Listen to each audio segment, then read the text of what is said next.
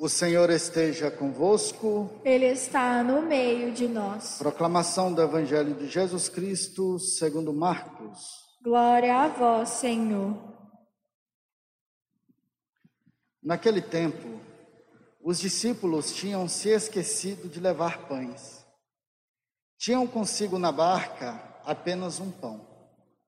Então Jesus os advertiu: Prestai atenção e tomai cuidado com o fermento dos fariseus e com o fermento de Herodes.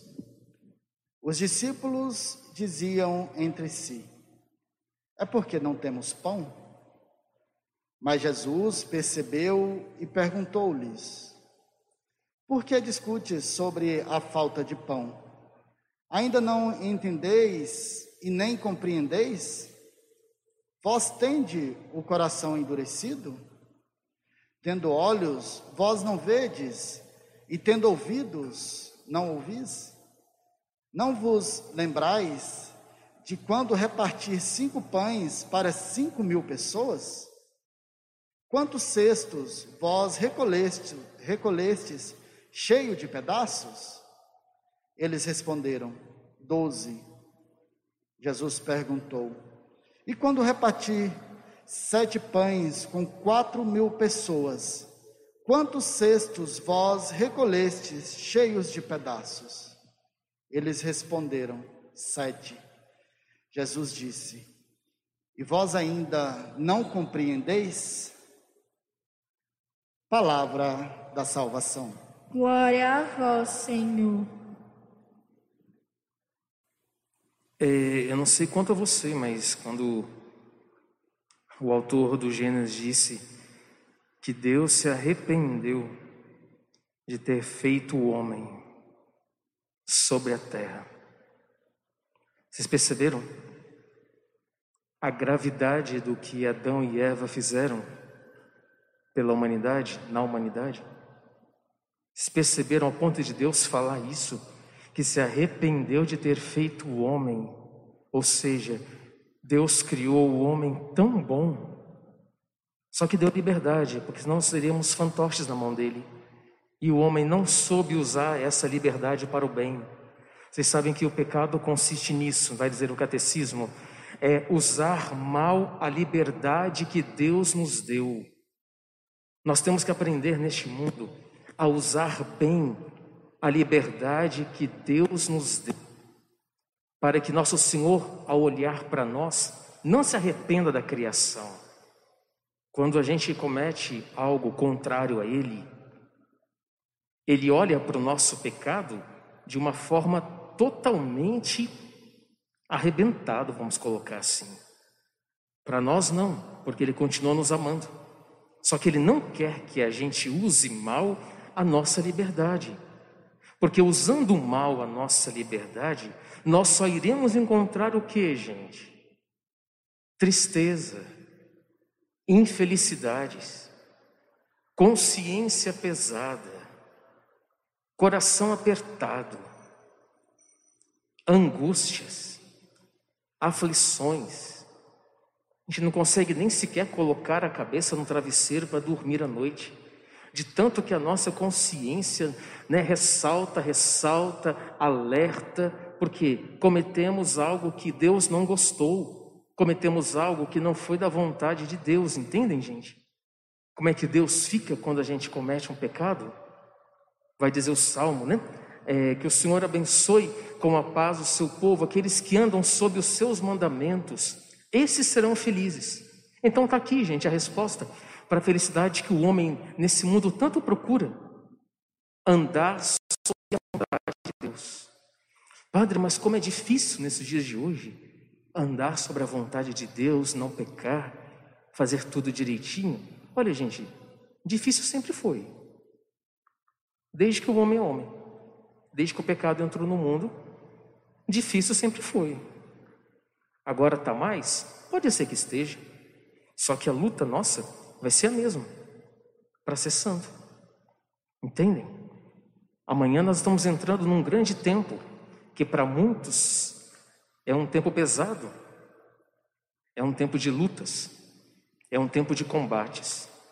Mas Deus reservou este tempo para a igreja para combatermos os nossos vícios, para combatermos os nossos pecados, para combatermos as nossas debilidades.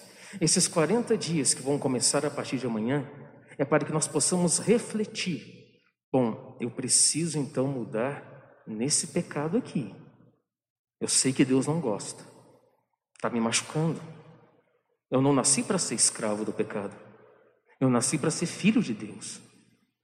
Que amanhã, que a partir de amanhã, né, que já começa a nossa quaresma, nós consigamos ter essa consciência, claro, da luta que vai ser nesta quaresma para viver a santidade.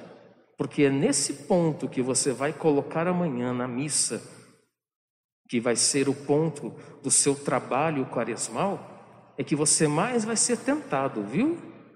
Então não, não, se, não se espantem ah, o demônio está me tentando. Ele tenta a mim também.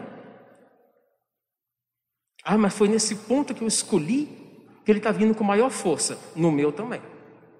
Então não se assustem, tá bom? Não fiquem, ah, vai tentar todo mundo. É como um padre lá no seminário dizia, né? Quaresma parece que o bicho está solto. É impressionante. É impressionante. A gente fala aqui que é santo, no outro dia, puf, a gente leva um tombo. Está indo tudo certinho. Quando chega no quinto, no sexto dia, puf, a gente cai. Mas a gente volta pela confissão, a gente vai voltar como se fosse o primeiro dia da quaresma, para que nós possamos fazer bem e viver bem a quaresma. Outra coisa, eu estava esquecendo aqui, já é, antevendo amanhã. Quaresma, penitência, mortificação, é para toda a vida, viu? Não esqueçam disso. Quaresma é um tempo especial Agora, penitência, oração, jejum, esmola é para o resto da vida. Não é só quaresma, não. É para o resto da vida. Se você quer ser santo, vencer os seus limites, os nossos vícios, quaresma, tempo quaresmal. Claro, tirando o Natal, né? Páscoa, o resto é penitência, oração, jejum e esmola para que possamos ser santos. Que Deus nos ajude a entrarmos amanhã muito bem nesse tempo quaresmal, fazendo nossos jejuns, nossas abstinências, nossas mortificações, rezando bastante, rezando bem, rezando sempre. Porque a cada dia nós temos que voltar para o Senhor. Que o bom Deus nos ajude, a partir desta missa, entrarmos muito bem na quaresma de amanhã, para que Deus, ao olhar para nós, não fale como ele falou aqui: eu me arrependi de ter criado o homem. Mas que quando ele bata o olho na gente, ele possa falar assim: eu tenho orgulho do homem. Eu tenho orgulho do homem que fiz. Não causemos desgosto para Deus. Não, não ofendamos mais com os nossos pecados. Ele já é por demais ofendido. Vocês lembram? Me veio na cabeça aqui agora, né? Se eu não me engano, foi na primeira ou na segunda aparição, ou se foi na do anjo, não me recordo, quando é dito, né, que Deus é ofendido por demais.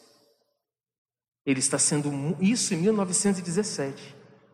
Deus está sendo muito ofendido pelos pecados do homem. Olha só, Deus está sendo muito ofendido pelos pecados do homem. Que a gente consiga nessa quaresma reparar também, viu? Aqueles que não fazem penitência, aqueles que não rezam, aqueles que não fazem jejum, aqueles que não dão esmola, esmolas. Que a gente consiga reparar nesta quaresma essas pessoas que não têm o espírito de penitência.